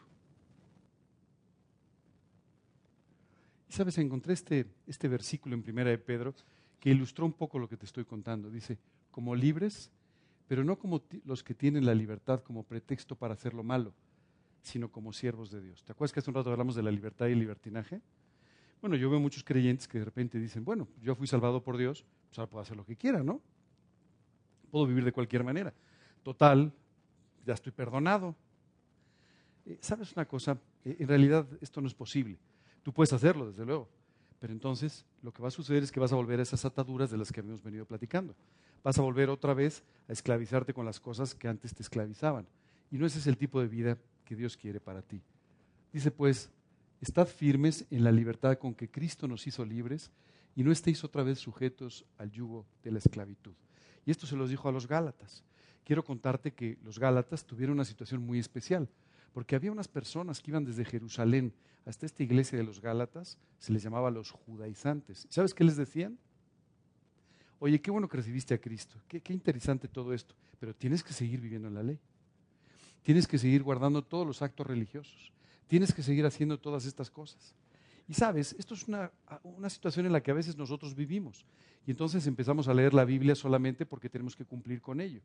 Y entonces, bueno, pues son mis 15 minutos, no 16, los 15 minutos en los que tengo que leer. Y los 10 minutos que tengo que orar y el estudio al que tengo que asistir.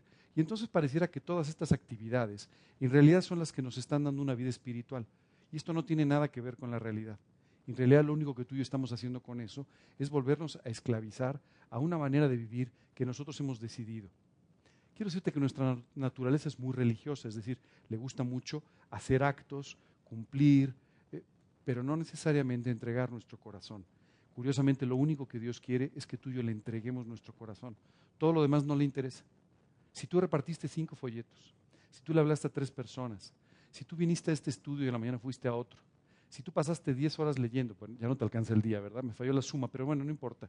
Diez horas leyendo, pero tú no le entregaste tu corazón a Dios. En realidad todo lo que tú has hecho no sirve de nada. Lo único que Dios está buscando en realidad es que tú vivas con un corazón entregado y obediente para que Él pueda de esta manera hacerte vivir en libertad.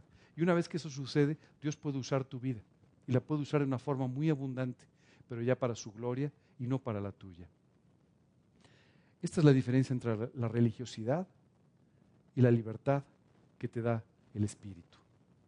Continúa diciendo, porque el ocuparse de la carne es muerte, pero el ocuparse del Espíritu es vida y paz. ¿Quién de ustedes quiere vivir una buena vida? Ok. ¿Quién quiere vivir en paz? Ah, pensé que alguno no. Bueno, pues la, fórmula está muy clara. El ocuparse del Espíritu produce que tú vivas una verdadera vida y que tú vivas realmente en paz. Esa es la forma en la que tú y yo tenemos que vivir en libertad. Hoy, hoy es tiempo de dejar a un lado todo el peso que hemos venido cargando por mucho tiempo y entonces sí, empezar a vivir en libertad. ¿Sabes? Deja de preocuparte por tu testimonio. Deja de preocuparte por tus horarios. Deja de preocuparte por las cosas que haces o no haces. Deja de preocuparte por lo que dicen los demás o por lo que piensa un tercero. Y empieza a vivir en la libertad del Espíritu Santo. Empieza a buscar a Dios con todo tu corazón para que a través de esta relación, entonces sí, puedas vivir con santidad y toda tu vida empiece a cobrar sentido.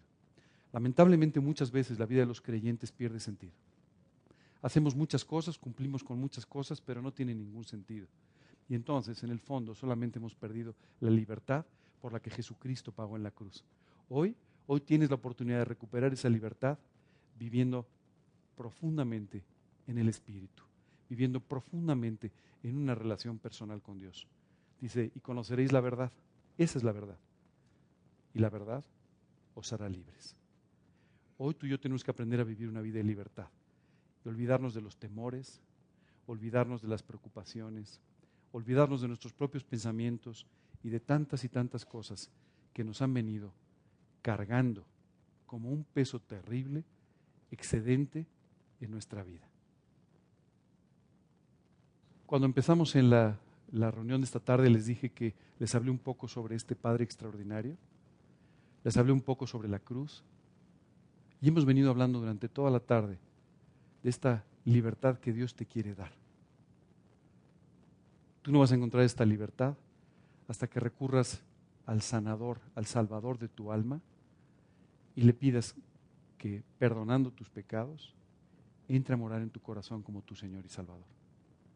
Me gustaría, antes de pedirle a Raúl que nos cante otra canción, me gustaría pedirles que me acompañen en una oración para darle gracias a Dios por toda esta reunión, pero muy en especial, en la primera parte de la oración, me voy a poner en tu lugar y le voy a pedir a Cristo que perdone mi vida, que perdone mis pecados, que limpie mi corazón y que entre a morar en Él como mi Señor y Salvador.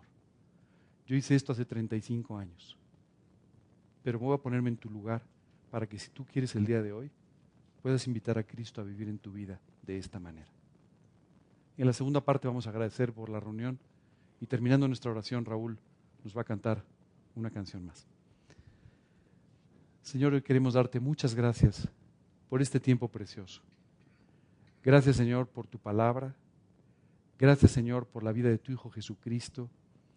Y gracias Señor por lo que representó la cruz del Calvario para cada uno de nosotros.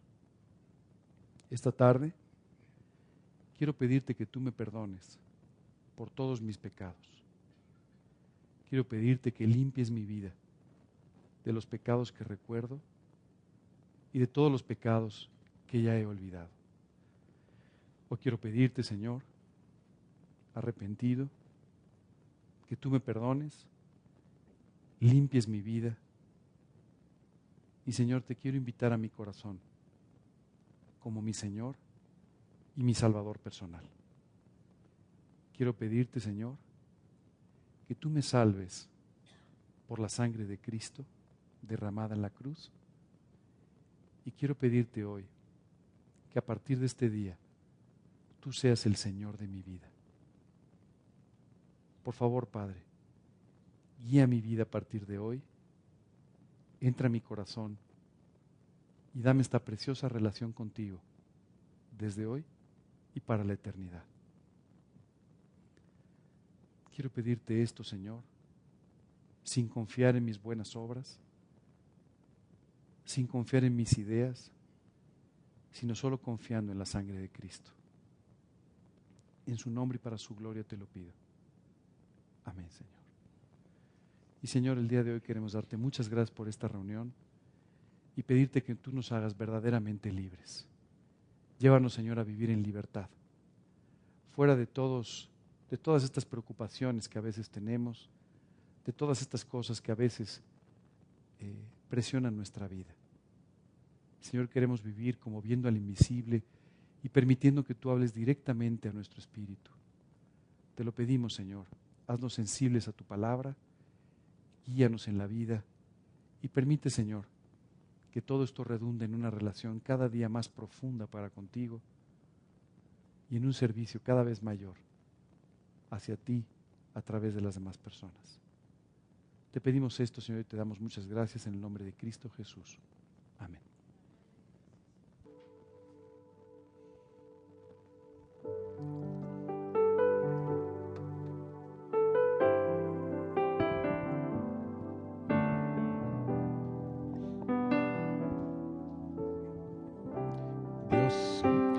Es un Dios de libertad y Dios es un Dios de amor. Eso es lo que Él es y hoy vamos a reconocerlo. es amor. La plenitud con que te entregas es amor. Todo el silencio de esta espera es amor. Entre tú y yo, entre tu cielo y mi espacio, no hay dolor es amor. El dibujarte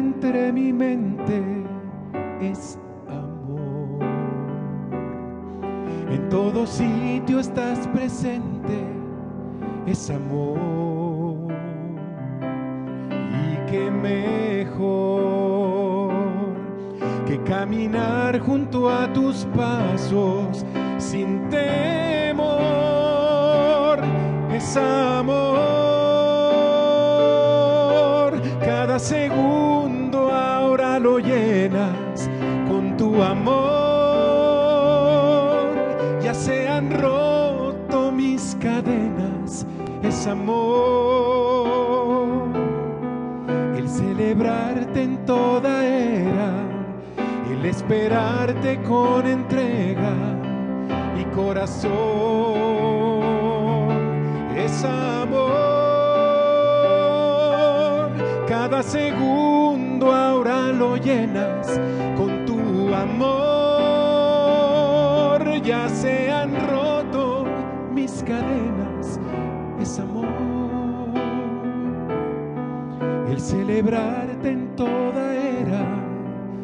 cada momento que tú llenas es amor.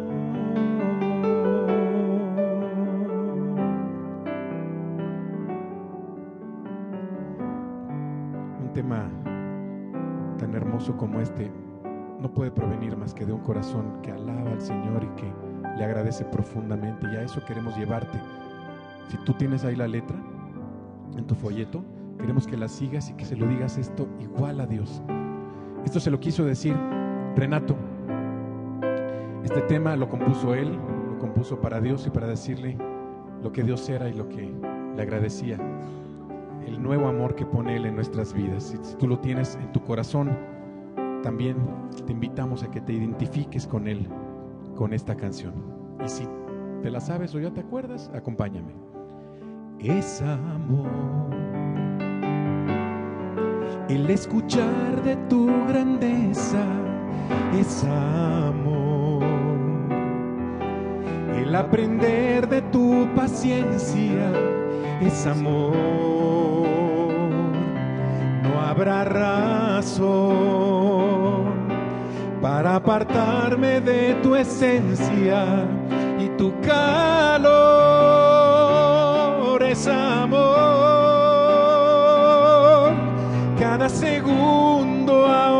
Llenas con tu amor. Ya se han roto mis cadenas, es amor. El celebrarte en toda era, el esperarte con entrega y corazón es amor. Cada segundo ahora lo llenas con tu amor.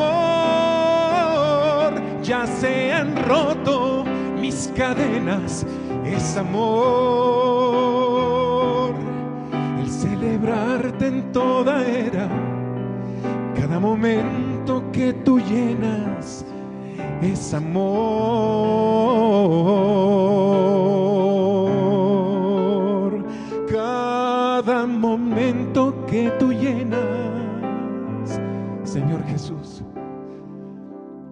Es amor. Amor.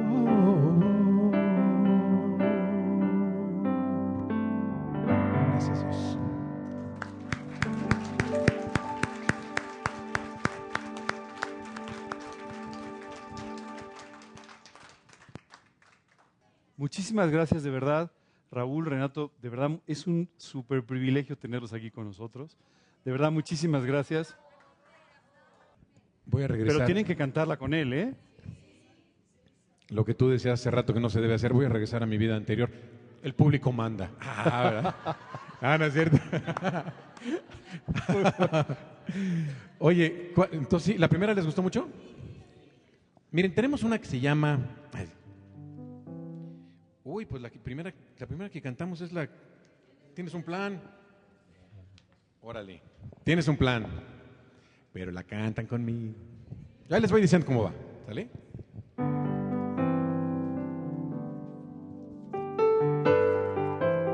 Como Dios te va diciendo que en tu corazón a veces tú tienes las riendas y no las quieres soltar. Hay que dejárselas a Dios. A veces tú eres el piloto que va en el coche. Tienes que darle las llaves a Dios y ponerlo en el volante. Eso es lo que tienes que hacer y vivir con libertad, con la libertad que nos da el Espíritu. Fíjense, Mi vida controlé, creí saberlo todo, así seguía mi corazón, mas él me trajo aquí. Luché, me rebelé, te impuse mis anhelos, tu amor mi orgullo quebrantó,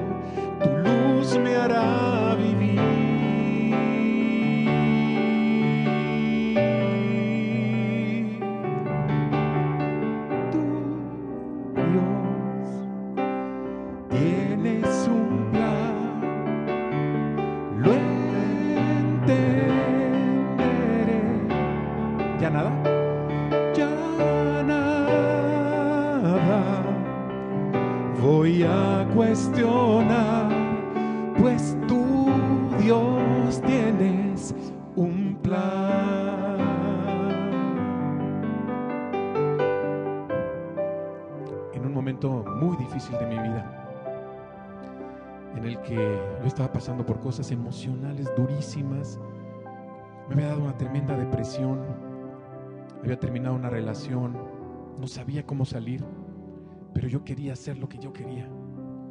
Y Dios me mandó este trabajo, me mandaron esta película y me dio la oportunidad de decirle con todo mi corazón esto a Dios.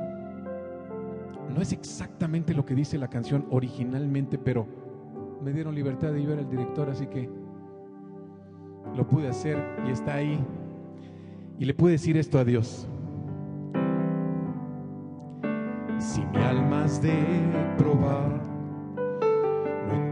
los motivos, tal vez si aprendo la lección, vendrá la madurez. La meta hay que alcanzar, con sencillo. Si quiero hacer lo que es mejor, te tengo que creer.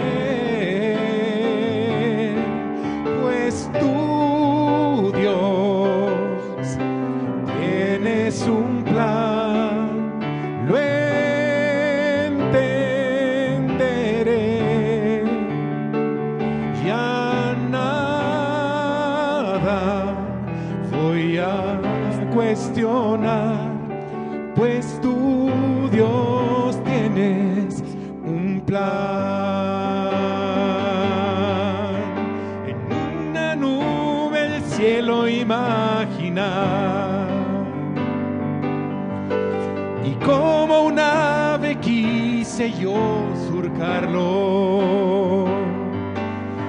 Mas fuiste tú quien me enseñó a volar. Si a tu voz atiendo,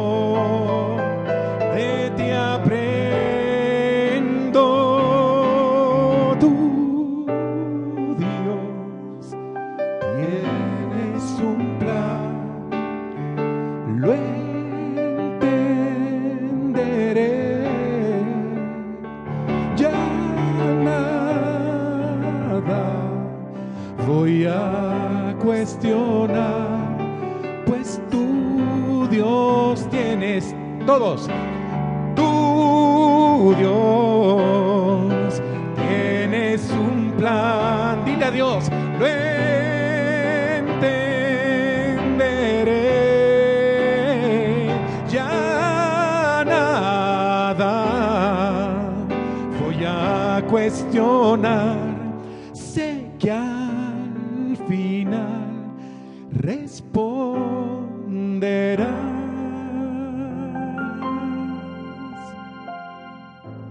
Tu Dios tienes. Tú lo tienes, Dios. Haz lo que quieras, Padre. Un plan.